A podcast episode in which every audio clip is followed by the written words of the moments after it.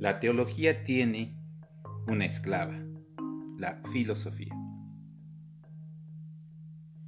El Papa Francisco se preguntó qué tipo de teólogo se requiere para este tiempo.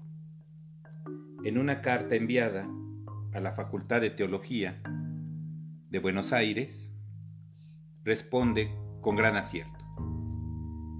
Dice el Papa, ciertamente en un teólogo de museo que acumula datos e información sobre la revelación, pero sin saber muy bien qué hacer con ello.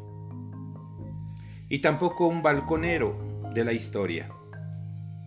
El teólogo, responde el Papa, ha de ser una persona capaz de construir en torno a sí la humanidad, de transmitir la divina verdad cristiana en una dimensión verdaderamente humana y no un intelectual sin talento, un eticista sin bondad o un burócrata de lo sagrado.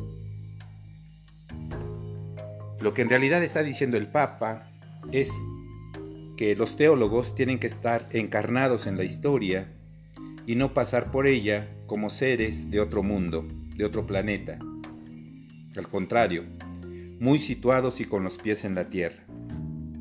La teología es una ciencia muy desprestigiada en muchos países, en México mucho. De que tenga posibilidades de desarrollo, tenemos las certezas, pero solamente en el camino que indica el Papa, no para ser burócratas de lo sagrado.